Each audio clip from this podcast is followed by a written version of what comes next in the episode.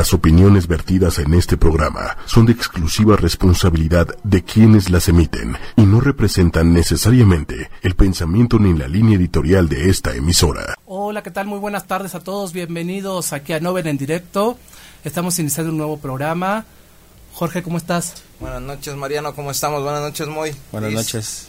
Bien. Hola, chicos. ¿Cómo, estamos? Pues Buenas noches. Pues hoy tenemos un programa bastante interesante. Vamos a hablar de finanzas personales y de activismo. Tenemos dos invitados bastante, bastante importantes en, este, en este sector. Y pues bueno, los invito también a seguirnos en nuestras redes sociales. Eh, las redes sociales de ocho y media, ocho y media oficial para Twitter, ocho y media en Facebook y YouTube. También tenemos las, las redes de Mariano, que es Ancotur LGBT MX y Mariano-Osores. Y para Novem Magazine es Nove Magazine con arroba o con lo que es el hashtag. Pues bueno, entonces, para no demorarnos más, vamos a empezar. Así es que comenzamos. Silencio. Silencio. Ya estamos aquí. Novem Magazine. Novem Magazine. Nacimos contigo. Somos parte de ti. Magazine. Incluyentes.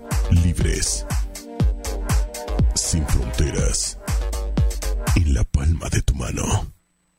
Novem Magazine. Pues bueno, ya estamos aquí de regreso, Jorge. Perfecto. Bien, y tenemos pues un invitado bastante, bastante importante en el área de finanzas. Bienvenido, Eric. Eric, ¿cómo estás? Muchas gracias. Bien, bien. Aquí, este, pues bueno, gracias por la invitación. Gracias a ti. Bienvenido, gracias. Pues bueno, estamos con Eric. Eric es un asesor financiero, consultor financiero de Hermon Consulting. Es un amigo mío de hace bastante ratito. Lo importante de que venga el día de hoy es porque nos va a hablar sobre finanzas personales y cómo invertir nuestros ingresos o nuestro dinero que ganamos y sacarle el mayor provecho posible. A ver, cuéntanos, Eric, ¿cómo podemos hacer eso? Pues bueno, mira, y yo creo que todo parte desde una estructura, ¿no? Eh, digo, al final del día todos tenemos eh, ingresos y los tenemos que saber administrar. Eh, todo parte de cómo haces la estructura. La estructura viene siendo un presupuesto en el cual, pues bueno, tienes que empezar a detonar ahorros o bien eficiencias en esos ingresos que puedes empezar a invertir, ¿no?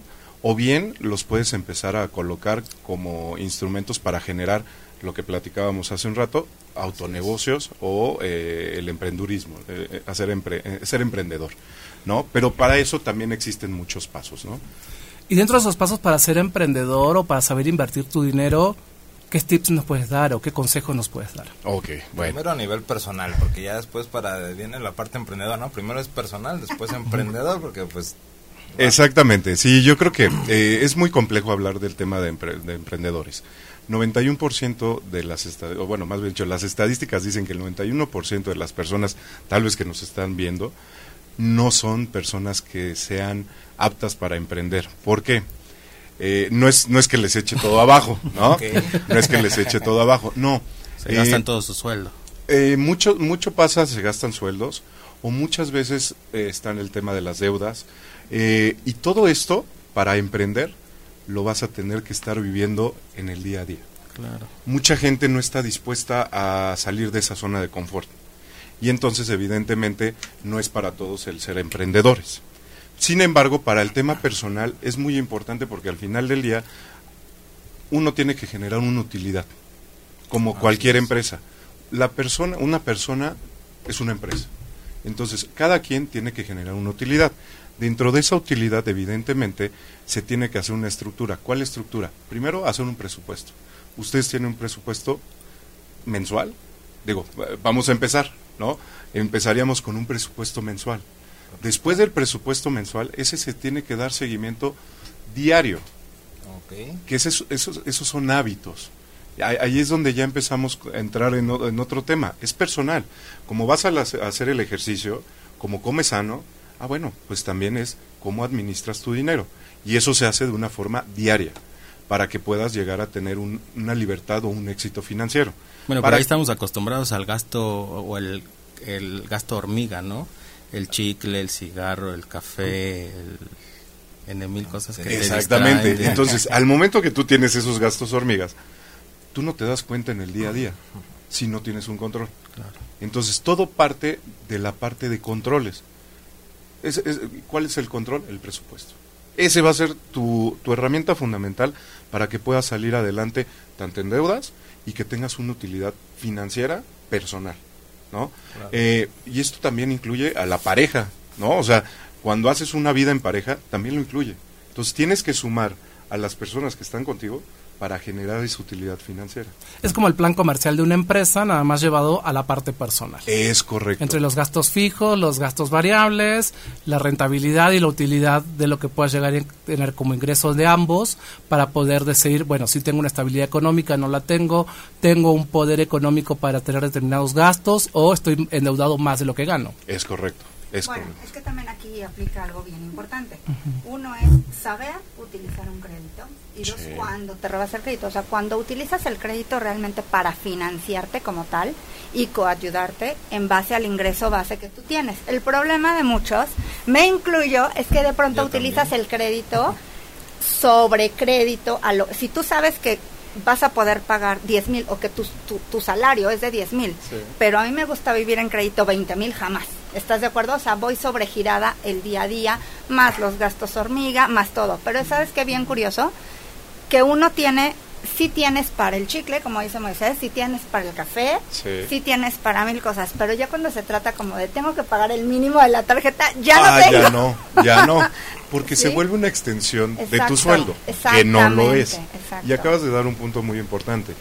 Si tu, si tu deuda o tus créditos rebasan el 20 o el 30% de tus ingresos, estás metido en un gran embrollo. A ver, hagan números, chicos. No, yo sí, yo. No, porque mucha gente lo rebasa hasta por el 100%.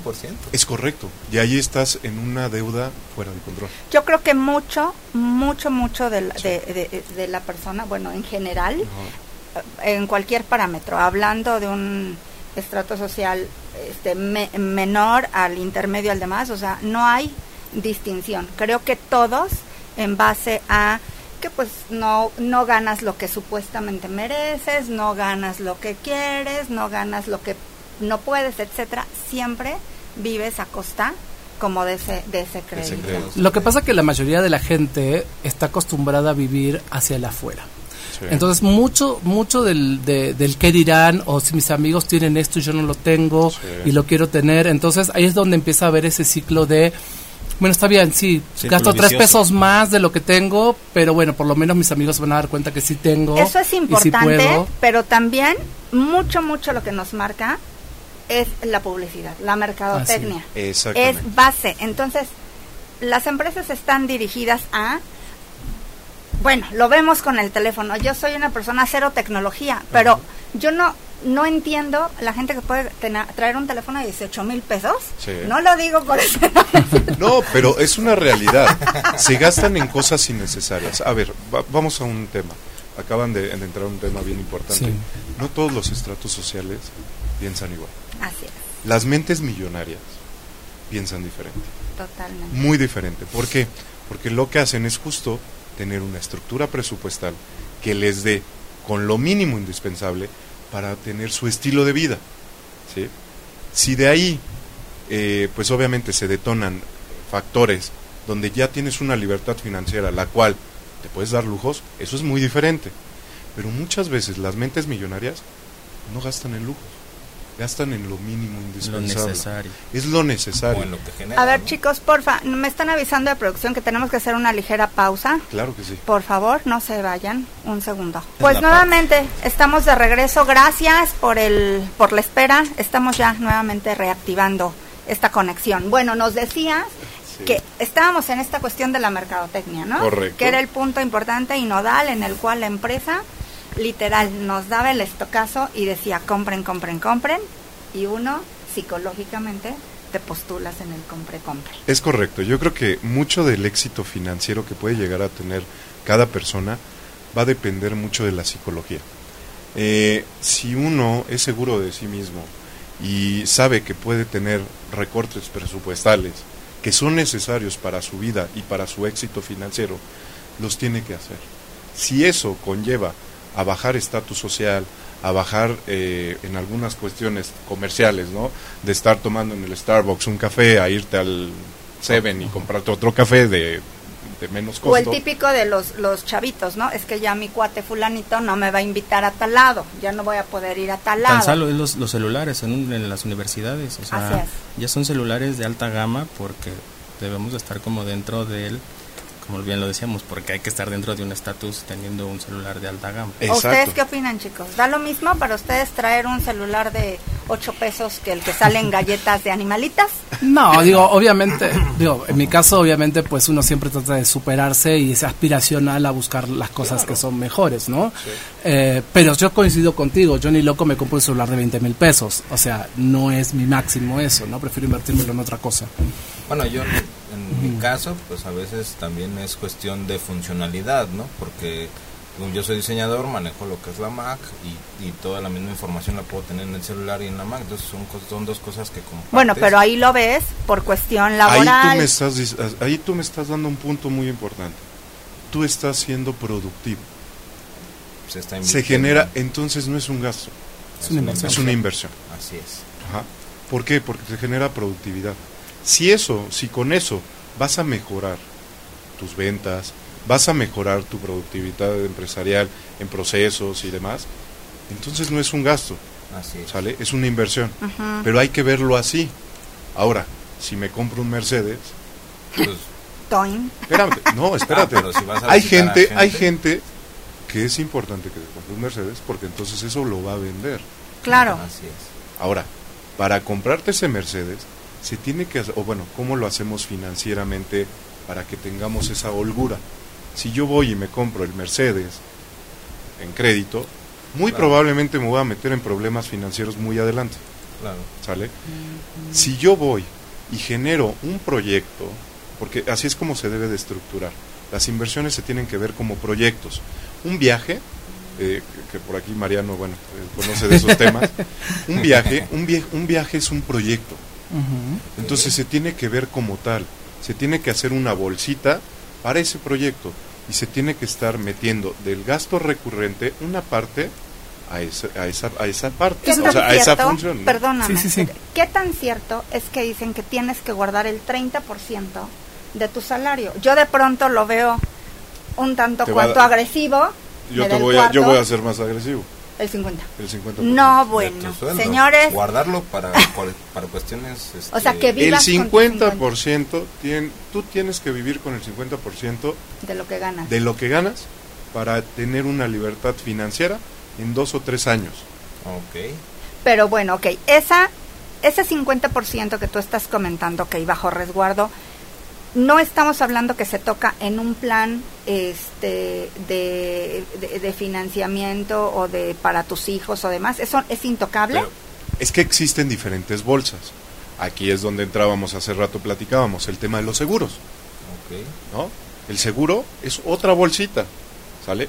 ¿Por qué? Porque es algo que es muy importante, que duele, pa- duele a veces pagarlo, pero el día que el, el día que lo utilizas no te duele tanto, claro. ¿vale? Son cosas que a veces son eh, males innecesarios, que así los vemos y no es cierto. Los fondos de retiro también. Exacto. Bueno, los fondos de retiro también son buenos. O sea, eh, volvemos a lo mismo, es cómo tú vas a hacer tu estructura eh, financiera a base de tu presupuesto y tú le tienes que ir colocando la importancia a ese 50% de tus gastos recurrentes y después le irás asignando partes chiquitas a proyectos. Pero te quiero preguntar, Eric, porque Sí. bueno, estamos hablando de guardar un 50% por ahí de una persona que por ahí trabaja independientemente, tiene un ingreso por ahí variable. Pero Sí. ¿qué pasa de las personas que laboran con un ingreso fijo, quincenal o No, pues mensual? sería hasta más sencillo. Digo, es, no, pienso que es más complicado porque en un sueldo de 15 mil pesos al mes, 17 mil 500 por quincena, no estás pagando una renta de tu casa mensual, pongámosle de 5 mil pesos,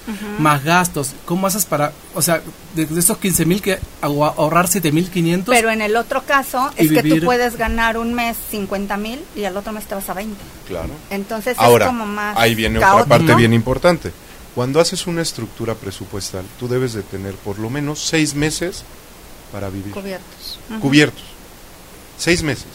Eso obviamente va a costar un tiempo, ¿no? Porque tienes que hacer, volvemos a lo mismo, es otra bolsita donde tú tienes que irle metiendo a seis meses, bueno, a juntar seis meses para que tú vivas el mismo estatus o, o con tu mismo nivel de vida. Es muy complejo. Ahora, ese guarda, digo, hay varias formas de guardar, porque hay, hay a guardar con inversión, porque no lo vas a guardar abajo, abajo del colchón, ¿verdad? El dinero abajo del colchón, ¿Está mejor? no, es pésimo. Ok. O sea, Es dinero muerto. Es dinero muerto. Y Lo que tiene que hacer es generar rendimiento. Ahora, Sí, ese dinero, que te ese dé un peso dinero, el banco, lo aunque te dé un peso, eh, en el banco no. Ah, Hay bueno. otros instrumentos. Sí. No, yo te diría un sete. Un sete. Vete a un sete. ¿no? O sea, la verdad es que los setes creo dicen que que es son... mucho, mucho riesgo Mm. a apostar a CETES. ¿Es mucho No, riesgo? CETES no. Es no. CETES es el instrumento financiero más seguro. Estable. O lo, Lo, más es, estable. lo que es un riesgo que es tener una deuda en CETES. Exactamente. Ah, tendría, tendría que quebrar el país para que no te ok. Todavía a la fecha no ha quebrado ningún país, siguen manteniendo. Si no, hay hay mucho pasó. tema de macroeconomía que está atrás de eso, que bueno, ahí ya es otro tema, pero al final del día es- son instrumentos eh, muy seguros. Si te vas a un tema, eh, hace, hace rato platicaba con Mariano, a un tema de la bolsa, uh, Ah, bueno, ahí sí te diría, cosa. espérate, estás yendo a Las Vegas de los millonarios. Es Sí. dinero que no vas a necesitar, el cual vas a poder invertir en la bolsa. Ahora, si tú no entiendes cómo vas a generar rentabilidad y cómo vas a cómo funciona el instrumento financiero, no te metas en esa en ese embrollo.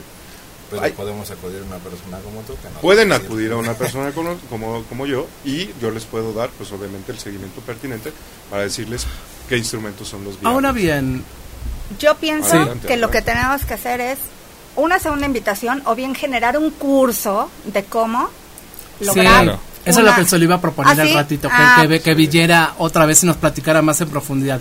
Pero sí me gustaría hacer este como este paso, que bueno, ya ahorré, ya me estabilicé económicamente, ya armé mi plan. Ahora bien, ¿cómo paso de ser un empleado a ser un autoempleado, a ser dueño de negocio y llegar a ser inversionista? Correcto. Que eso me gustaría que lo explicáramos y después ya para la segunda vez que vengas ya nos ahondas más en el Sí, tema. cerramos con esa respuesta. Ok, sí, mira, eh, es, es, bueno, no es fácil. es fácil porque todos tenemos nato algo de vendedores. Para tú generar de empleado, a- de, de- de ser empleado a autoempleado, necesitas desarrollar una habilidad de venta, ¿vale? Si tú puedes vender un celular, eh, una taza, en ese momento tú ya puedes generar un autoempleo, ¿vale? te, des- te desentiendes un poquito de la parte de, de ser empleado. Sin embargo, estás cayendo en un tema de autoempleo. Es muy importante reconocer que estás en una zona, sigues en una zona donde eres muy endeble. Entonces se vuelve un problema y ahí es donde empezamos la zona de confort, te regresas a trabajar. ¿Por qué? Porque aquí entonces no me pagaron. Y entonces, híjole, pues entonces ahora qué voy a hacer. Justo ese es el tema de, ser emprendedor. Tienes muchas veces que sacrificar salidas, a veces vas a tener para comer, a veces no. Esa es la realidad de un emprendedor. Eh, te quedas solo muchas veces también. O sea, ser emprendedor te quedas muchas veces solo, no por no porque así es, sino porque Porque sacas primero ciertas condiciones antes de cualquier otra cosa. Exactamente. Entonces es bien difícil. Sin embargo, en el momento que se que se cambia la moneda de ser autoempleado a dueño de negocio, es un, es, una, es un gran beneficio. Pero en ese momento tú tienes ya que tener un equipo súper estable, procesos súper super estables, una estabilidad financiera del negocio, donde ya si tú te sales, no le pasa nada al negocio, ¿no? lo platicábamos hace rato, y justamente ahí es donde cambia toda la estructura, ¿vale? Sin embargo, se tiene que seguir cuidando, porque entonces ahora, al ser dueño de negocio, tú tienes que estar muy enfocado a que el crecimiento del negocio sea constante. ¿Para qué? Para que después puedas llegar a ser un tema, de- o, o puedas pasar a un tema de inversionista. Que puedes tener diferentes negocios, puedes tener una libertad financiera más amplia, sin embargo ahí ya te estás yendo a un largo plazo, ¿no? Claro. Eh, va por pasos, ¿no? Y son cuadrantes y para todo esto, obviamente, hay procesos, hay desarrollo y hay un estudio atrás, ¿no? O sea, te tienes que estar muy capacitado para poder llevar a cabo todo eso. Por eso yo también digo que no toda la gente está, eh, pues obviamente, eh, no está preparada para ser emprendedores a veces. Pero los podemos preparar. Los podemos preparar muy pre- exactamente, los podemos preparar y eso es muy importante porque hay gente que se avienta al, o se avienta al vacío Como el borras. como el borras, digo, perdón, no quería decir esa expresión, pero se avienta como el borras. Y ahí es donde ahí es donde regularmente eh, está el punto de quiebre, ¿no? Y donde se dan muchos topes. Ahora, los fracasos son buenos. Los fracasos para un emprendedor es lo mejor. Sin embargo, si un fracaso te va pa- te da para abajo, te deprimes, te- entonces No es para ti no es eso. para ti. Tienes, si hay un fracaso, lo que tienes que hacer es capitalizarlo y salir para adelante. ¿no? Yo estoy de acuerdo en eso. Eric, la verdad es que te agradecemos infinitamente. Quisiéramos seguir platicando contigo. Te queremos invitar a que nos firmes nuestro book Claro que del, sí, recuerdo. Claro que y. Mariano, hay que armar ese... Hay que armar el taller. el taller. Yo Claro. siento que tenemos que armar un taller de Claro. emprendedores Claro. y de gente que quiere aprender finanzas personales Así para es. convertirse después en emprendedor y después ser dueño y después ser inversionista. Claro. Entonces yo pienso que podemos armar algo entre tú, tu empresa, Nobel en Sí, directo sí, sí, sí. y ofrecerlo a nuestro público para que, que se inscriba y tome estos talleres, ¿no? Con Así muchísimo gusto. Con Entonces si nos regalas tu firmita, Claro que sí. Ahora vamos a tener, en lo que Eric nos regala la firma, vamos a estrenar una sección que se llama Novem Trip. En ella vamos a eh, ir a diferentes ciudades, eh, delegaciones o alcaldías ahora y vamos a hacer este algunos videitos ahí. Pues sí, esta nueva sección que, que me fascina. Vamos a empezar a viajar, como les dije en el programa anterior. Si se portan bien, me los empiezo a llevar. Si no, se van a quedar acá. Noven Trip, vamos a ir visitando diferentes lugares. Nuestra próxima cápsula que vamos a presentar ahorita en un ratito va a ser en el estado de Morelos. Ajá. Así que espero que les guste. Y Pues comenzamos con comenzamos nuestra- con Noven Trip. Silencio. Ya estamos aquí. Novem Magazine. Hola, ¿qué tal? Muy buenos días, tardes, noches, dependiendo de dónde nos veas y en qué horario nos veas. Estamos aquí en Morelos, en Cuernavaca, transmitiendo para una cápsula de Noven Trip, para nuestro programa de Novel en directo. ¿Cómo estás, Liz? Hola Mariano, ¿cómo estás? Muy buenas tardes. Maestra, muy buena tarde. Y acá tenemos una Hola. compañía, ¿qué les puedo decir? Una de las maestras que más quiero aquí de la escuela, la Universidad de La Salle, es eh, Lupita Cervantes. Lupita, ¿cómo estás? Muy bien, muy bien, gracias, bienvenidos. Qué bueno, Lupita. calor. Bienvenidos a la, a la dichosa primavera eterna de la Sí, Cuerna- de sí, Cuernavaca. está tremendo. Estamos aquí en La Salle justamente en esta, en esta casa universitaria porque la intención de esta nota justamente es hablar un poco de cómo se está trabajando en las universidades, en los estados, en la preparación de los nuevos profesionales del turismo, enfocados al tema del turismo LGBT y el tema del turismo médico. Yo en otras ocasiones que he venido aquí a la universidad a dar conferencias, me he enterado que hay diferentes planes, que hay diferentes eh, recursos que tiene la universidad para desarrollar a sus alumnos. Lupita, cuéntanos un poquito qué está haciendo la universidad.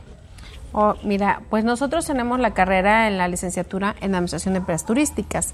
Aquí se le prepara a los chicos para que puedan salir con un alto nivel directivo o gerencial para que puedan administrar cualquier empresa. Dentro de las empresas turísticas obviamente está lo que es eh, la parte de salud, los spa, eh, un hotel que en el cual pues podemos encontrar todos los servicios, pero también ellos van involucrados desde el primer semestre en conocer todos los tipos de turismo, eh, que es el turismo LGBT, además de otros. Entonces ellos van identificando poco a poco que bueno es un es un turismo que hay que nosotros redireccionar, que es un trato que se les tiene que eh, dar no especial, sino con gustos y preferencias diferentes.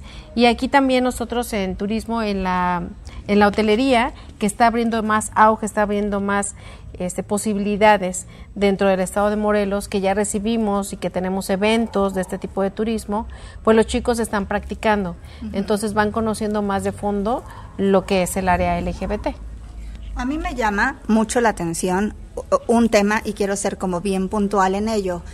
Desde siempre se ha determinado mucho la calidad de servicio en la rama turística, pero Así yo he visto que conforme van pasando las generaciones, como que se va demeritando esa parte, como que todo entendería como soy dueño de un negocio y entonces necesito que me pongan tapete rojo y, y lejos de tomar al turismo, al turista como realmente es como el proveedor Ah, de sí. recurso, pareciera que se le hace un favor. ¿Qué pasa ahorita? ¿Hay alguna asignatura como tal que sí? Porque yo recuerdo que en mis épocas de estudiante, o sea, ya en las cavernas, yo sí llevé calidad de servicio y soy como muy enfática en ese punto y me gustaría saber si la, la universidad como tal toca esa materia y, y- conlleva a un buen resultado. Sí, sí, sí. Nosotros desde el inicio, desde el primer semestre, este, llevan materias y por lo menos una unidad eh, va enfocada a la calidad en el servicio. Directamente, bueno, yo te podría hablar del plan de estudio. En primer semestre llevan alimentos y nutrición, se los da una nutrióloga y va, ve el área de alimentos y bebidas y les dice eh, cómo tratar desde el distintivo H y hasta la presentación de- del platillo. Entonces lleva calidad desde el proceso, desde el inicio hasta que llega al cliente. En los eh, semestres subsecuentes llevan eh, materias vinculadas a hotelería y a restaurantes, en las cuales ahí se ven los procesos de calidad desde el que recibes al huésped hasta que se va. ¿no? hasta la experiencia que se lleva dentro de- del hotel. Entonces, pues bueno, sí van inmiscuidos, sí hay una materia en sexto semestre que es calidad en el servicio, que va calidad en el servicio en toda la complejidad que lleva las, las empresas turísticas. Estamos hablando desde una agencia de viajes, desde una tour operadora, desde una línea aérea, desde lo que son cruceros, hotelería o en su amplio rama que es el alojamiento, que no solamente son hoteles, son, son el, incluso hasta una casa Airbnb, ¿no? Ellos alcanzan a ver esta temática desde cómo es recibir al huésped hasta que el huésped se va. Entonces, y como ellos administran, controlan, son administradores y controlan estos recursos, ¿sí? Lo que es el recurso humano y el financiero, pues ellos también deben de ejercer la administración con calidad. esa Así es. Sí, desde ellos, eh, hacerles el compromiso de que desde ellos parte la calidad.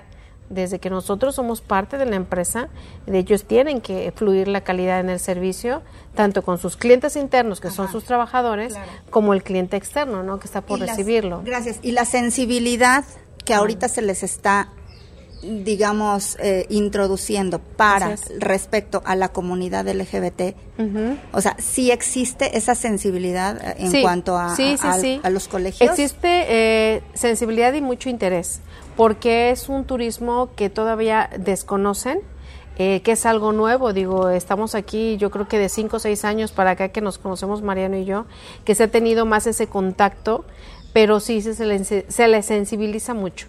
¿sí? Se le pretende que se dirija y se especialice en este tipo de turismo.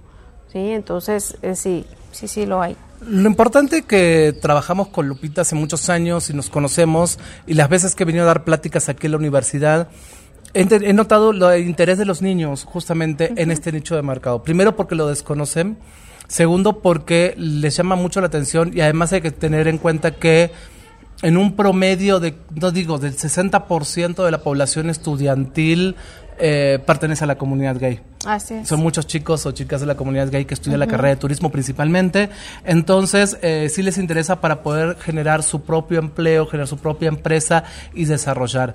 Ahora, Lupita, cuéntame un poco, ¿qué es lo que están viendo dentro de los programas de la universidad en el tema del desarrollo del producto turístico LGBT? ¿Si hay algo que les hagan hacer alguna práctica o alguna tarea relacionada a este nicho de mercado?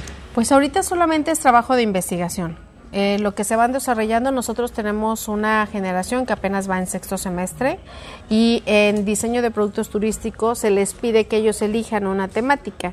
Y ya un- una chica que sí le llamó sobre todo lo que son las bodas de turismo LGBT, que nosotros tenemos un amplio mercado aquí en Morelos, tenemos en un corredor este nupcial aquí en Jutepec cerca de 80 jardines en los cuales pues pueden ser explotados, ¿no?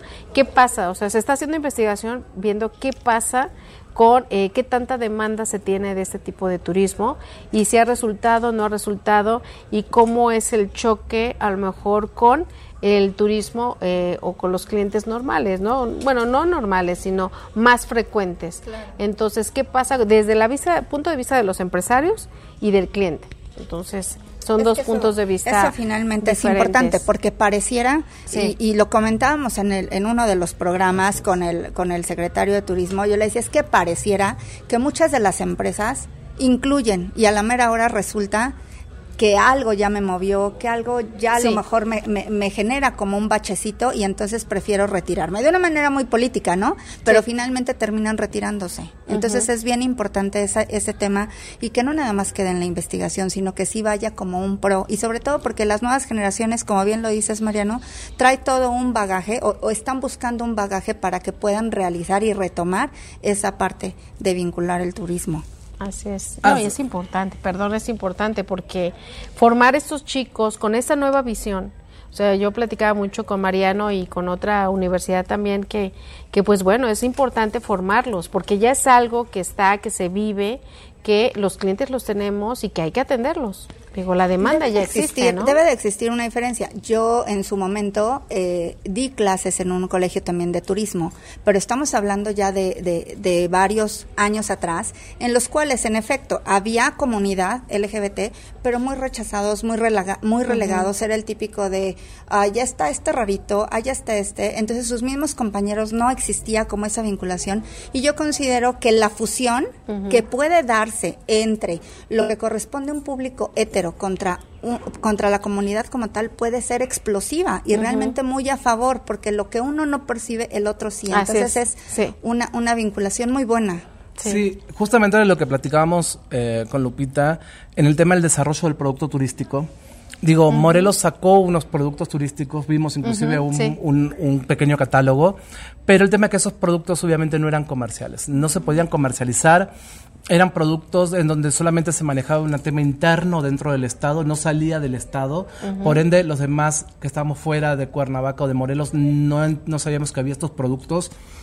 Entonces la idea de Lupita era hacer un grupo de niños interesados en desarrollar un producto turístico y que esos niños empezaran a comercializarlo, empezaran a ver cómo es la parte de la promoción, más allá de la investigación que se venía haciendo, ahora empezar a poner en práctica esa investigación.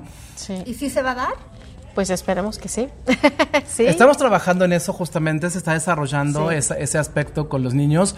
La intención esta es la vinculación.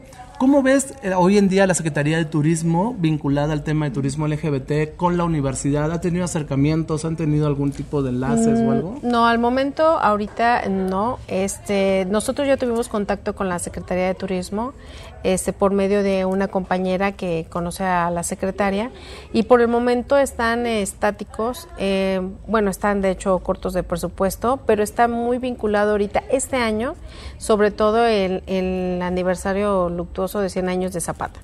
Entonces, como que las festividades y los productos y lo que vaya a salir va enfocado. Entonces, sería bueno que nuevamente nos reuniéramos, que tomáramos, retomáramos este tema, porque incluso cuando comentábamos con Mariano el producto que mostraba la administración anterior estaba muy acotado, o sea, manejaba dos productos muy básicos en lugares muy conocidos ya ya con conocimiento del turismo LGBT, pero le comento a él que hay en la parte sur, pues tenemos un lago de Tequesquitengo, tenemos actividades, tenemos jardines de México, tenemos varias, así es, varias, este, varias oportunidades y lugares que el turismo LGBT puede disfrutar. Si no es de fin de semana, es entre semana, entonces tenemos hoteles muy buenos. Entonces, esa es una parte este, que no se ha explotado, ¿no? No solamente la parte cultural, porque sí la tenemos obviamente, pero la parte de diversión, de algo que le llame ¿no? al turismo LGBT para venir. Digo, de la Ciudad de México tenemos un mercado potencial muy grande que pudieran venirse de fin de semana a Tequesquitengo o hacer fiestas, a, eventos que tenemos, eso jalaría muchísimo. ¿no? Sí, desde luego. Y activaría más la economía en esos un lugares. programa como tal que permita accesar a Mira, justamente al ratito tenemos una entrevista con Samantha, que es la organizadora de la marcha de Cuernavaca, y justamente platicaba con ella hace unos días con respecto de qué programas turísticos están haciendo para incentivar a la gente que venga a Cuernavaca a la marcha. Y además se quede unos dos, tres días, como siempre es en fin de semana, pues el jueves, viernes, sábado y domingo, y aprovechen los días aquí en Cuernavaca. ¿No estaría bueno hacer esta vinculación con los alumnos de la universidad para que los mismos alumnos desarrollen ese producto para la marcha? Así es. Y de alguna manera eh, tengan un producto comerciable para que se pueda incentivar a que la gente venga para esa fecha. Creo que la marcha va a ser los primeros días de junio. El primero de junio. El primero de junio, si no me equivoco, es, la marcha de, ah, de aquí. Entonces, pues tenemos tiempo para poder desarrollar ese producto turístico y además para los niños les funcionaría en la universidad como una práctica en el sentido de desarrollar algo nuevo y ponerlo en ejecución. Sí, y fíjate que aquí en la Universidad La Salle no solamente tenemos la parte de administración de empresas turísticas, tenemos escuelas como la Escuela de Negocios, a la que pertenece nuestra licenciatura, tenemos mercadólogos dentro de la Escuela de Negocios, tenemos negocios y comercio internacional, pero también tenemos un área muy importante y tenemos estudios de grabación eh, de radio, de televisión, aquí mismo en la universidad, y pertenece a, la Escuela de Comunicación, Diseño y Arquitectura. Entonces podríamos hacer no solamente turismo, que pudiera aportar ideas, así, multidisciplinario, y que pudiéramos este, involucrar a comunicación. Tenemos un de director de esa escuela a un este locutor de aquí, este muy famoso, el Tocayo, y él, Rodrigo Salas, que él nos pudiera auxiliar y hacer esta sinergia con todas las, las áreas para que poder apoyar a este Pues a suena como todo perfecto, o sea, hay que echarle garrita ahorita que nos veamos para Sí, no, digo, la, comunicación, la, la parte de diseño gráfico también lo tenemos aquí para que pudieran desarrollar la marca este, o, la marcha, si no tienen una imagen, pues nosotros les podemos ayudar. Pues bueno, las cosas se conjugan, las cosas se dan. es importante acá tener en cuenta que la universidad abre sus puertas, la universidad genera espacios de vinculación con organizaciones civiles, con gente de la calle, con empresarios, para poder desarrollar nuevos conceptos y nuevos productos. Sí, así es. Eh, yo te agradezco muchísimo, Lupita, tu tiempo, el habernos recibido aquí en tu casa, en la, en la Salle, la universidad. Próximamente espero ya venir, a dar otra plática a la, universidad, porque me encanta venir a Cuernavaca. Eh, y invítanos, invítanos a que los alumnos se inscriban a la licenciatura de turismo. Sí, claro. ¿Cuándo son las próximas convocatorias? Pues bueno, nosotros iniciamos semestre en agosto y eh, pues bueno, pueden pedir información, hablar, este, y el examen de admisión es el 18 de mayo. Este, pero bueno, eh, se programa el examen, pero pueden venir a inscribirse. Pueden solicitar incluso, que no muchas universidades lo hacen, entrevistas con los jefes de carrera que estén este, interesados. Yo soy jefa de carrera de Administración de Empresas Turísticas, pero tenemos, bueno, los comunicólogos, diseñadores, ingenieros, arquitectos, este, toda una gama de especialistas en los cuales los recibimos, les damos atención, los pasamos por los talleres. Nosotros no, eh, una licenciatura CEP no nos autoriza si no tenemos talleres. Mariano ya conoció nuestro taller de gastronomía, tenemos una habitación, una recepción, tenemos un área eh, amplia para hacer eventos, eh, un área de jardín exclusivamente para nosotros. Y nosotros estamos vinculados directamente con el ámbito laboral, entonces los chicos durante el semestre o vamos a foros, vamos a visitas.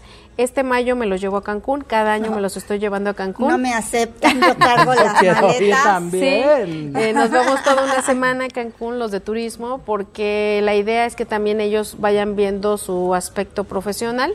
Entonces vamos, visitamos hoteles en combinación y en coordinación con la Salle Cancún y toman clases con ellos porque tenemos la ventaja de hacer intercambios.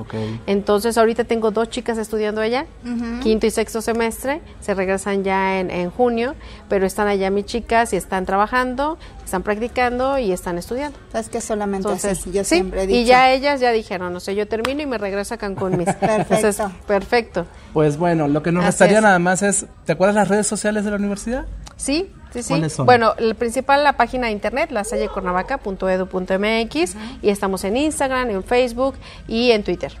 Okay. ¿Y cómo te contactan a ti como jefa de carrera? Bueno, eh, pueden hablar aquí a la institución y si no entrando ahí a la Salle Cuernavaca viene el correo y viene este lo que son los teléfonos. Pues bueno, ya saben chicos, quieren venir a estudiar turismo, administración de empresas, comunicación, arquitectura, diseño, pues la Salle aquí en Cuernavaca, Morelos es una opción. Ya le dieron los datos para el registro y acá seguimos en Morelos turisteando, visitando y conociendo las opciones que nos ofrece este hermoso estado. Nos vemos al ratito. Silencio. Silencio. Ya estamos aquí. Novem Magazine.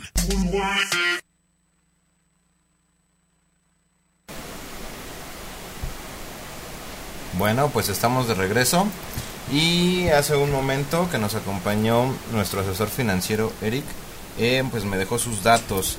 Eh, si se quieren comunicar con él al celular es 5512 95 89 12.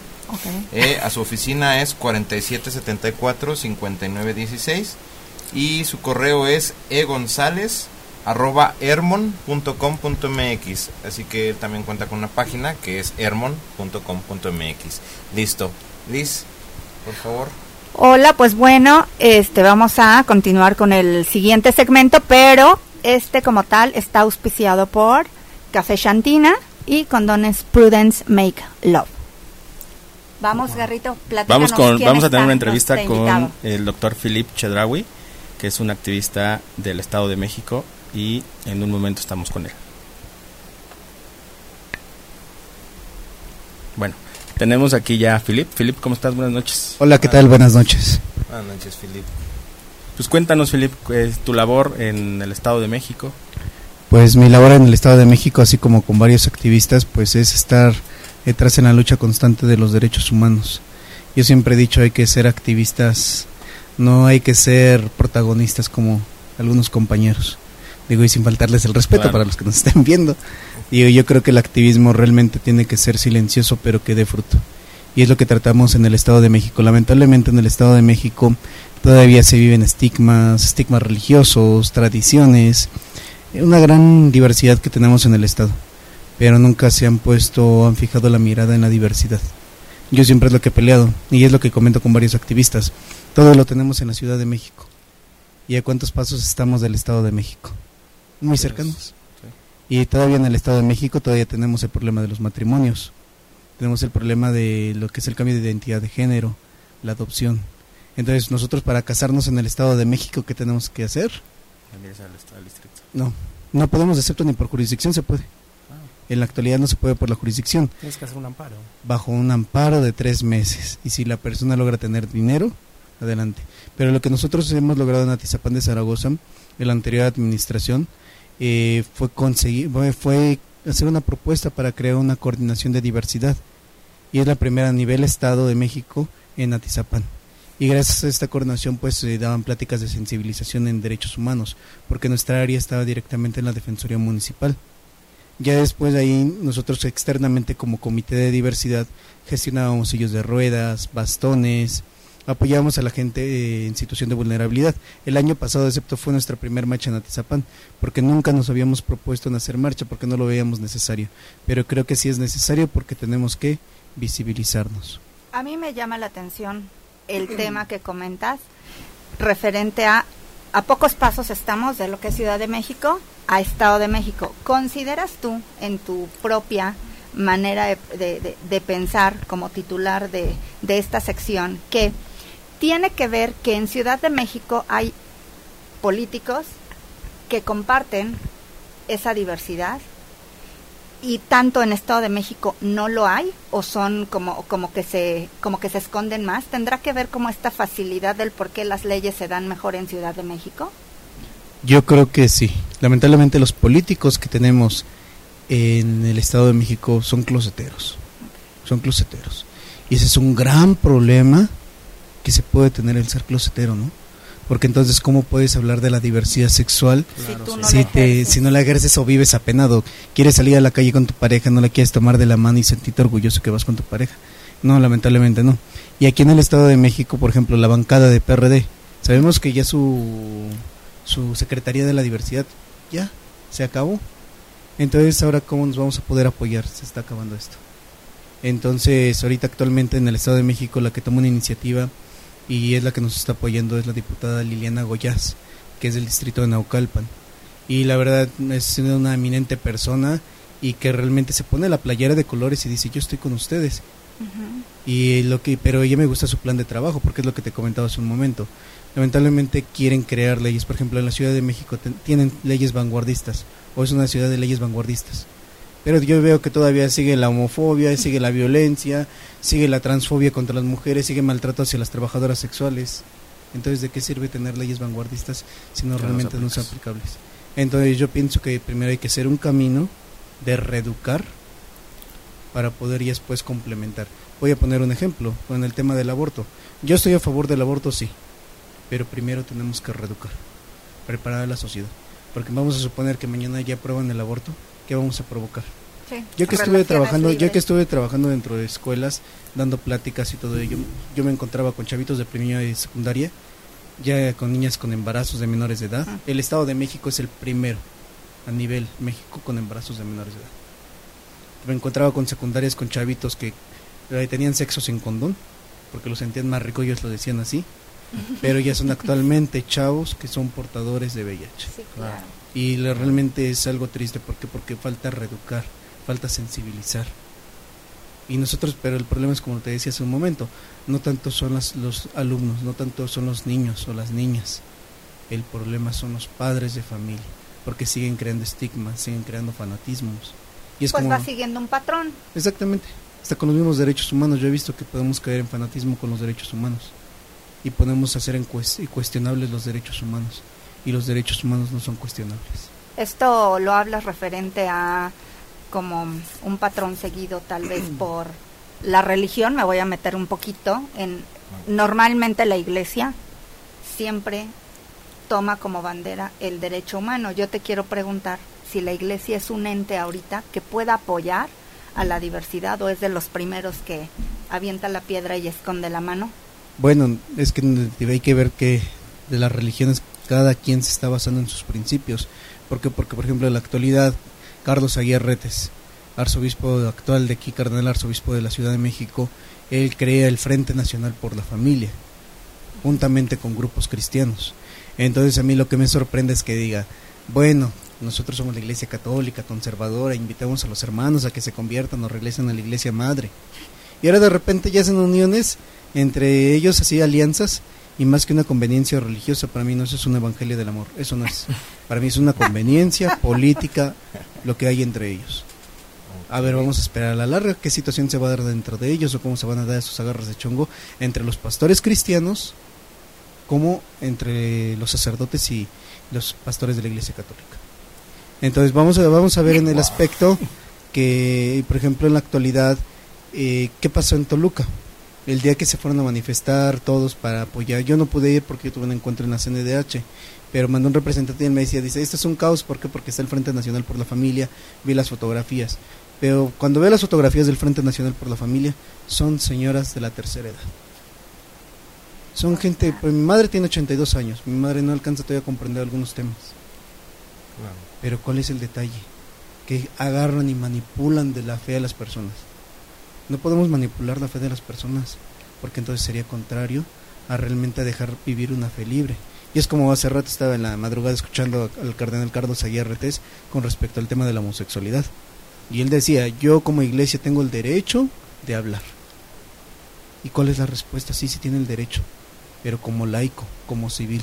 Porque en el momento que quiere él opinar como iglesia, ya está poniendo que una playera a los derechos humanos como iglesia. Ese es un problema. Y los derechos humanos no tienen ni partido político, los derechos humanos eh, no tienen ningún género, identidad. Los derechos humanos se adquieren por el simple hecho de que somos humanos. Claro, así es. Y esa es la gran irracionalidad que no entiende la iglesia aún. Que si ellos quieren imponer sus derechos humanos, pues entonces que crean una, saquen más derechos humanos. ¿Qué tal, eh? Mira, a mí, me, a mí me, me llama mucho la atención el tema de esta diferencia que haces entre el Estado de México y la Ciudad de México, que prácticamente hablamos de zona metropolitana porque estamos junto con pegado. Y la mayoría de la gente que está en el Estado de México vive dentro de la Ciudad de México prácticamente todo el día hasta que regresa a la noche a su casa a, a- a dormir, a comer y a convivir con su familia.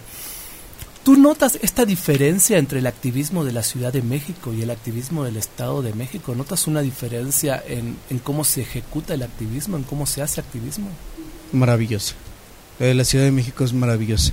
Pero lamentablemente cuando nosotros, por ejemplo, ahí viene también lo que crearon este, los compañeros de lo que es este el área de diversidad a nivel nacional. Ellos crean un grupo, pero este grupo de qué sirve de que sea nacional? Si realmente para mí, si estoy hablando y creando un frente del orgullo para poder apoyar, es porque yo como activista voy a viajar a tal estado para poder apoyar a los demás. De nada sirve, porque todo otra vez volvemos a lo mismo, a la concentración de la Ciudad de México. Nuestra marcha del orgullo que tenemos, que para mí yo la considero nacional, que va a ser en junio. Sí. Todos participamos, pero ¿por qué no participar de las demás marchas de la diversidad? Estamos peleando todos por los mismos derechos, ¿o no? Estamos peleando que se quiten todos los estigmas de los estados. Pero hay estados, por ejemplo, lo que está haciendo el Bronco. Ahí hay que ir a apoyar todos. Digo, a lo mejor unos por economía no pueden, pero desde las trincheras donde nos encontremos podemos lanzar pronunciamientos y poder estar apoyando. Tenemos las instituciones, igual la CNDH, con APRED, para estarlas presionando. Lo mismo en Yucatán, Lo mismo en Yucatán. con el tema de la ley de matrimonios, ¿no? Exactamente. Entonces, por ejemplo, en el Estado de México, aunque estamos muy cerca, si vivimos casi como compadrazgos o Ujú. amigos y cuates, la mayor parte de nuestros activistas del Estado de México terminan viniéndose a la CDMX. ¿Por qué? Porque no hay ese apoyo realmente. Por eso es un, como un grito de llamado a los activistas del Estado de México de seguirnos sintiéndonos unidos, quitarse la coronita y a trabajar. ¿Por qué? Porque todavía siguen esos estigmas, o esos miedos que me va a decir la sociedad. Entonces sí falta mucho en el Estado de México. La oficina de diversidad, ¿tú estás a cargo de una oficina de diversidad? En Atizapán de Zaragoza. Pertenece a algún partido político, supongo. Ah, ahí te voy a platicar. voy a, voy a- yo, yo soy abiertamente antipartidario. Sí. Yo soy abiertamente antipartidario. Pero confío en los partidos porque la, es necesaria la política dentro de este tipo de temas. Pero no hacer, llevarnos caer en la política. En el sentido de que comprarnos.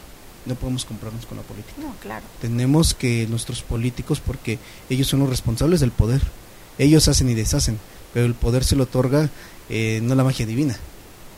No, pero a lo que tú te refieres es que finalmente exista un partido, llámale Una como sea, en la cual se vincule con ustedes y los apoye.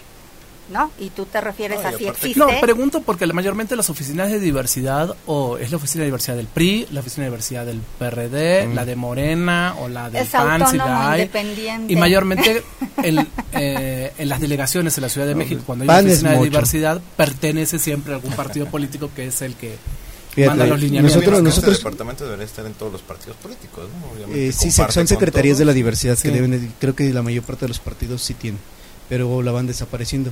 O ya tienen esa inclusión o ya tienen así como que esas fracciones de que pueden crear esa esta Secretaría de la Diversidad. Pero gubernamentalmente hablando ya es diferente. Yo creo que dentro del Palacio Municipal, o dentro de los municipios, delegaciones, como que se vayan manejando, tiene que haber algo con respecto al tema de diversidad. Nosotros en Atizapán presentamos un tema que es diversidad y grupos en situación de vulnerabilidad.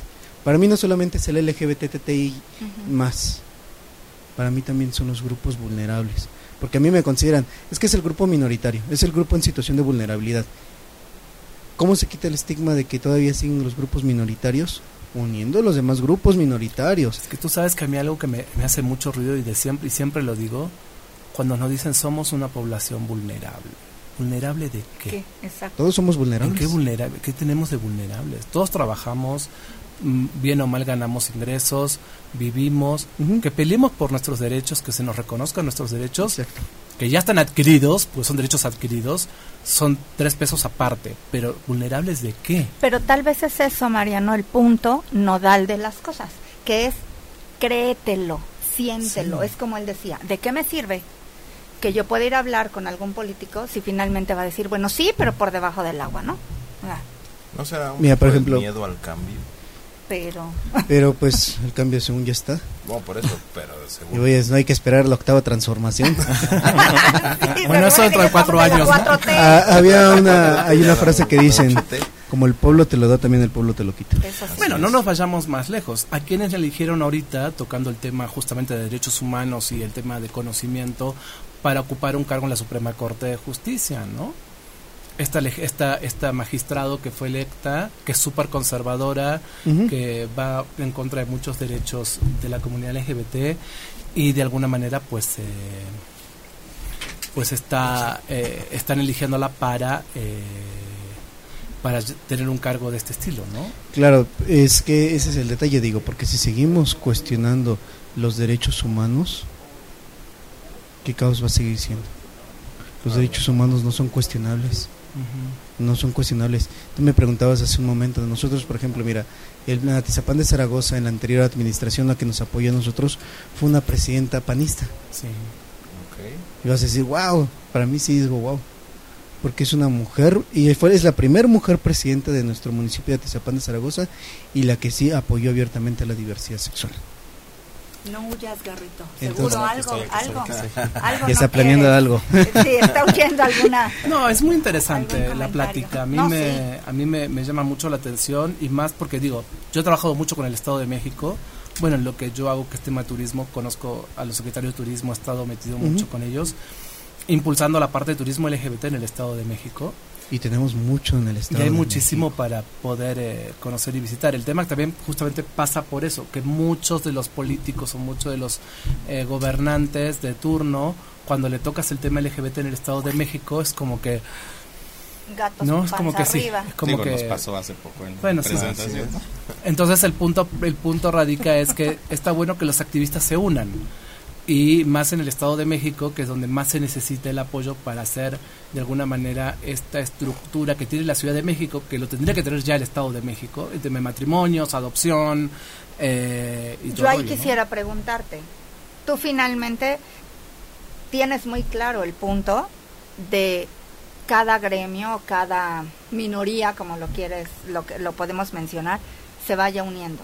¿Tienes prospectado algo que haga que esas minorías finalmente se sumen, o sea, algún tema, algún debate, algún tipo de proyecto que sea del común de todas esas El proyecto que se inició en Atizapán de Zaragoza, perdón, este proyecto de Atizapán de Zaragoza trabaja con niñas, niños, adolescentes, personas de la tercera edad, personas indígenas, personas con discapacidad. Entonces es un proyecto que suma. Y por ejemplo, cada una de nuestras mujeres transexuales que tenemos en Atizapán Ahorita tenemos el apoyo directamente de la UNAM, de lo que es FESIT Tacala con el tema de psicología y se les está apoyando de una manera gratuita. Se les está dando seguro popular a las muchachas y, por ejemplo, la misma presidenta nos acercamos a ella para este tipo de gestiones. Entonces la gente va observando las pláticas que damos dentro de las escuelas. También es quitar estigmas. Pues poco a poco, porque Roma no se construye en un solo día. Ahora, ¿cuál es tu día a día ahorita en el Estado de México? Mi día a día ahorita en el Estado de México, pues es estar apoyándome igual con lo que es el tema de la diputada y entre otros temas, por ejemplo, también ahorita trabajo mucho con la Iglesia Ortodoxa y la Iglesia Ortodoxa lo que va a hacer también es una labor altruista y va a construir una escuela técnica sin vía de lucro. No como la Iglesia Católica que te llega y te pide que cuántas este, hay donaciones que dar al año, pero aquí no. Aquí van a exponer una escuela técnica de talleres para personas que no concluyeron este, sus estudios y que son las personas de escasos recursos, pero va a salir de manera gratuita. Y ya después la iglesia va a bajar un recurso para poder apoyar y él pueda poner su microempresa, su pequeño negocio. Entonces, en eso de ahorita es lo que estamos haciendo día a día, trabajando con ellos. Día a día también salgo a visitar, bueno, no diario, trato de una vez al mes visitar los puntos de tolerancia con las muchachas. Son ocho puntos de tolerancia en Atizapán y son varias las muchachas que tenemos. Pero también es acercarlas, invitarlas porque también nuestras mujeres transexuales se sienten eh, hechas a un lado, desplazadas. Wow. Eh, no, sí, súper tema. ¿Has tenido apoyo por parte de los activistas trans de la Ciudad de México para el Estado de México? Ha habido algunos compañeros que se acercan, por ejemplo, en Atizapán, bueno, en el Estado de México estamos trabajando Naucalpan, Ecatepec, eh, Toluca, eh, Valle de Chalco, Chalco, y, me, y Atizapán de Zaragoza somos municipios que estamos trabajando de la mano con este tipo de temas. Y hoy una de nuestras compañeras se llama Jocelyn. Jocelyn es una mujer transexual que la verdad es muy luchadora y hasta excepto apenas se fue a España, tiene poco que se fue a España porque consideran un buen trabajo como lo hace ella. Y digo, pero lamentablemente hay activistas sociales que no quieren lanzar su mirada al Estado de México, no sé sus motivos y los cuales son muy respetables. Pues sí, es como que vivimos en dos, en dos dimensiones totalmente diferentes, ¿no? La Ciudad de México súper pro y súper eh, con todos los derechos y todo. Que aún así, ¿no? Es como comentaba Moisés hace un momento, o sea, hemos ido a entrevistas que de pronto parece todo bien open mind y le tocas el tema y cual gatos panza arriba y dices, pero se supone que veníamos en ese punto, imagínate más cómo está de aquel lado en el cual sí hay como cierta, cierta recesión, ¿no? Entonces pues sí tenemos que sumarnos. De hecho, parte del que estés aquí es nuestro granito de arena y levantar la mano para que pueda ser un medio, un estandarte para que la gente vea que de verdad sí existe, o sea, sí habemos gente, sí habemos medios, que queremos sumarnos, ¿no? Sí, porque aquí es como lamentablemente suele pasar, ¿no? Que mucha gente generaliza. Es como el árbol de la lógica. No todo A es B y no todo B es A. Hay gente buena y activistas buenos, pero hay activistas que son protagonistas y eso no es lo correcto. Mejor el protagonismo, este, ponlo activo el trabajo de las necesidades de las personas. Digo, yo siempre tengo una frase, ¿no? Yo de la honestidad y la sinceridad nunca me voy a arrepentir con mis amigos. Y es mejor decir las cosas como son y ver las situaciones, porque si estamos pintando cosas que no es lo más correcto, pues sería un poco más. ¿Y ahora cómo están viendo, a razón de esta nueva política de gobierno, de restringir los eh, recursos a las organizaciones civiles, a las ACES, a todo el tema de bajar los recursos para poder desarrollar los proyectos, ¿no? Ya tienen que volverse ahorita autosustentables y autogeneradoras de los ingresos para poder desarrollar esos proyectos. Volvemos a lo mismo, mira, yo, yo lo que he estado observando y he estado tratando de estudiar y acercándome a algunos políticos, no se van a quitar realmente. Ahí se van a meter en investigación qué asociaciones civiles están apoyando. Vamos a ser honestos, hay varias asociaciones civiles que solamente va para su bolsa y para su casa. Y no debe de ser así. Yo por eso, yo, por ejemplo, nosotros, mi comité, no está registrado. Prefiero mejor gestionar, buscar apoyos políticos y que al rato que me pueda llevar el poder. Y lamentablemente hay gente que el poder corrompe. Y cuando hay más dinero. Sí, eso es verdad. La mayoría de las asociaciones civiles, no digo que todas, pero muchas viven de los recursos que se bajan del gobierno, ¿no? que es lo que en cierta manera también cuando escuchaba esta política decir vamos a restringir y sí, pero realmente demuéstrame qué es lo que estás haciendo con el dinero que te estoy dando, ¿no? Claro. Pues es ahorita la eh, transparencia, realmente cómo se están haciendo las cosas. Pero también, pues de pronto bien, en algunos casos bien dirigidas a la izquierda y otras bien a la derecha. ¿Qué números tiene el Estado de México?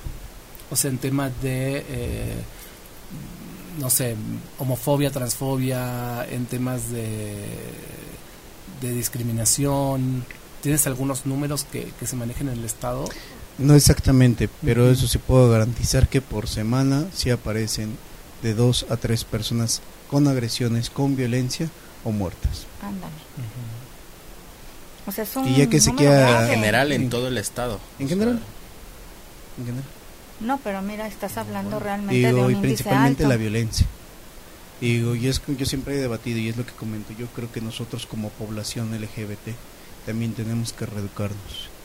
Y digo, porque suele pasar que, por ejemplo, hay unas transexuales que son muy guapas, mujeres transexuales, y hay otras que ya te envidian, la empiezan a criticar, la empiezan a agredir. Desde ahí comienza la educación y el comportamiento como una mujer. Claro. Es lo como yo lo veo. Tenemos que reeducarnos a nosotros mismos. Digo, si los demás te atacan, ¿por qué atacarte tú mismo? hay, que, hay que sentirnos seguros de los que no somos. Un doctor una vez me preguntaba, y, y él me decía, oye, ¿tú eres gay? Claro que sí. Y estaba muy seguro y le contesté, y segunda vez me volvió a preguntar, ¿tú eres gay? Claro que sí. Me volvió a preguntar, ¿eres gay? Sí. Y dice, pues, qué poca persona eres. Y dije, ah. dije ¿por qué, doctor? Ah, dice, porque tú eres Felipe, que no te crea una etiqueta que no te cree una persona o que no te haga un título como te gritan maricón, puto, etcétera. ¿Ya viste cómo tú solo creas tus propias etiquetas? Tú no tienes que andar divulgando lo que eres. Entonces, eh, me dejó muy pensante. Y es lo que hemos trabajado también en Atizapan. Las por ejemplo, todas las mujeres transexuales, eh, cada dos meses se les da una dotación de, de 500 condones por persona. Se les hace sus pruebas con VIH y, por ejemplo, apenas estamos programando un recorrido con la diputada y los voy a invitar para que nos acompañen y conozcan realmente la situación. Porque no es lo mismo ver una trabajadora sexual ah, que escucharla, porque cada una tiene una vivencia diferente. También tenemos mujeres cisgénero que trabajan dentro del trabajo sexual. Pero al menos las, eh, la, Policía Municipal en Atizapán no las molesta, sí las cuida. Y en un momento dado que les lleguen a charolear o pedir dinero, ellos ya saben que tienen que actuar de inmediato con una denuncia y anotar el número de patrulla porque también ha habido patrulleros que también les quitan la ropa y las denuncian, las desnudan en plena calle exhibiendo. Las humillan. Las humillas, no, es lo, correcto. Pero ellas no, ya no corresponden con violencia. Respiran, llaman, me avisan o le avisan a la subpresidenta o le avisan a las demás compañeras y hay que poner la denuncia. Es que ese es el problema lamentablemente. Nos hacen y nos hacen y por el miedo a alzar la voz no se denuncia. No se denuncia. Quiere decir, aquí en Ciudad de México hay una línea ya como tal, como para que para que puedas este, enviar ya tu, tu, este, hay, tu funda- queja o hay, funda- demás. hay fundaciones. Pero Eh, sí. en Estado de México existe una línea también como tal en la cual, haz de cuenta como el 911, No, tipo- tendremos que llamar directamente, por ejemplo, a la Policía Municipal, que es el C4 en, en el Estado de México, para poder. Aquí ustedes tienen CONAPRED, aquí tienen a la CNDH, y nosotros son instituciones federales. Y yo creo que ese tipo de programas también tendría que establecerse dentro de los municipios o los mismos ediles, llevar la, el este, lo que es CONAPRED y a lo mejor poner ahí un- una mesa y de atención para la ciudadanía.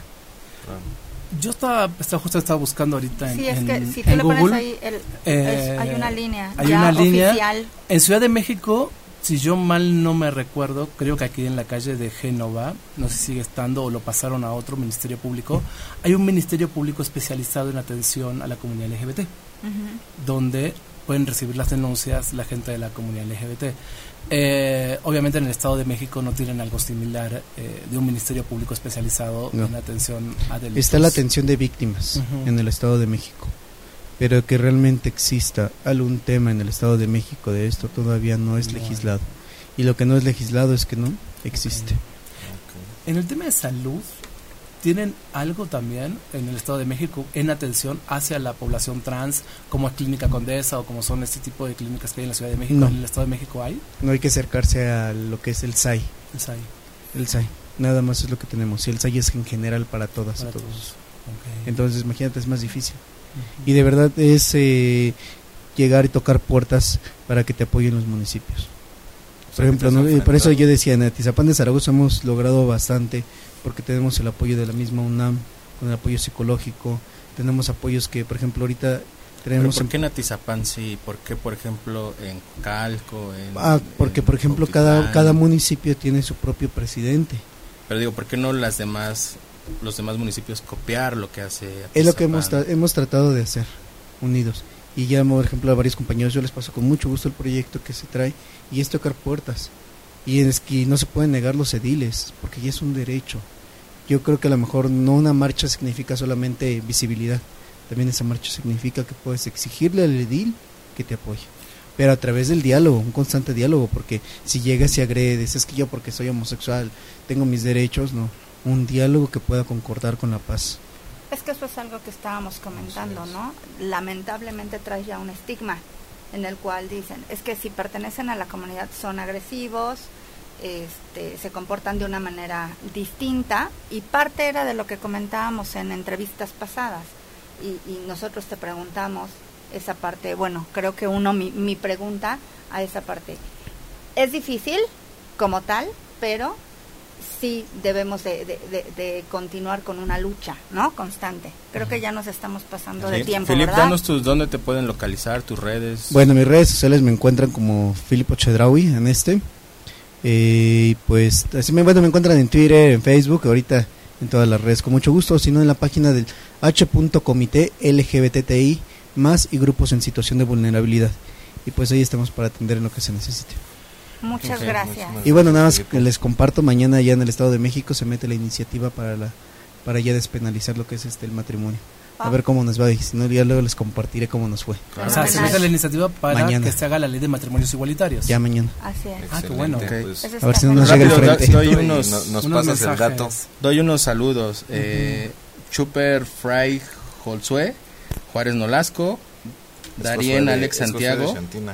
Eh, Emiliano Gutiérrez, saludos. Carlos Mazorra Bastida, saludos a Mariano desde Ecuador. Eh, Hola. Sin Sandoval, hola, buenas noches. Y Caro Bay, muchísimas gracias a todos ustedes que nos... No que olvides firmarnos. Sí, por favor, no olvides firmar nuestro libro. Ah, claro, con mucho gusto. libre- nuestra librita. Chicos, ¿quién despide? Pues- ¿Quién hace los honores? Pues a mí me encantó este programa, no sé a ustedes, digo, a mí me, me fascinó. Mucho debate. Además, pero nos quedamos cortos. Nos quedamos cortos, hay que decirles acá al- a, a la producción que una horita más, ¿no? Claro. Sí, vamos a presionar. Pues sí, está muy dudas. interesante, me gusta mucho. Eh, vienen temas para el próximo programa. Yo sé lo que les digo, vienen temas muy buenos. Sigue Noven Trip, vamos a seguir viajando, vamos a seguir conociendo México, conociendo diferentes estados, municipios, alcaldías, no solamente dentro de la Ciudad de México viajaremos, sino también fuera. Eh, vamos a armar lo del taller de finanzas personales. Eso es importante también. Estén atentos a nuestras redes, pues se va a hacer la convocatoria. Y, eh, y ahora se me ocurrió algo, se me prendió el foco. ¿Ahora qué? Nos tenemos Voy a que hacer, ir. sí, ya, ya nos vamos, dame un segundo más. Vamos a hacer, eh, voy a hacer una entrevista, pero con todos los presidentes de los comités de diversidad de los partidos políticos. Ándale, eso suena. Me los voy a traer a todos y vamos a platicar realmente qué están haciendo a nivel política esta gente. Pues que no se quede nada más en la mesa. Les agradecemos Muchísimas infinitamente. gracias. Muchísimas Auditorio, gracias muchas gracias. Buenas noches. Síganos en nuestras redes. Pasen bonita noche. Que descansen. Hasta luego. Adiós. Si te perdiste de algo o quieres volver a escuchar todo el programa, está disponible con su blog en ochoymedia.com. Y encuentra todos nuestros podcasts de todos nuestros programas en iTunes y Tuning Radio. Todos los programas de ochoymedia.com en la palma de tu mano.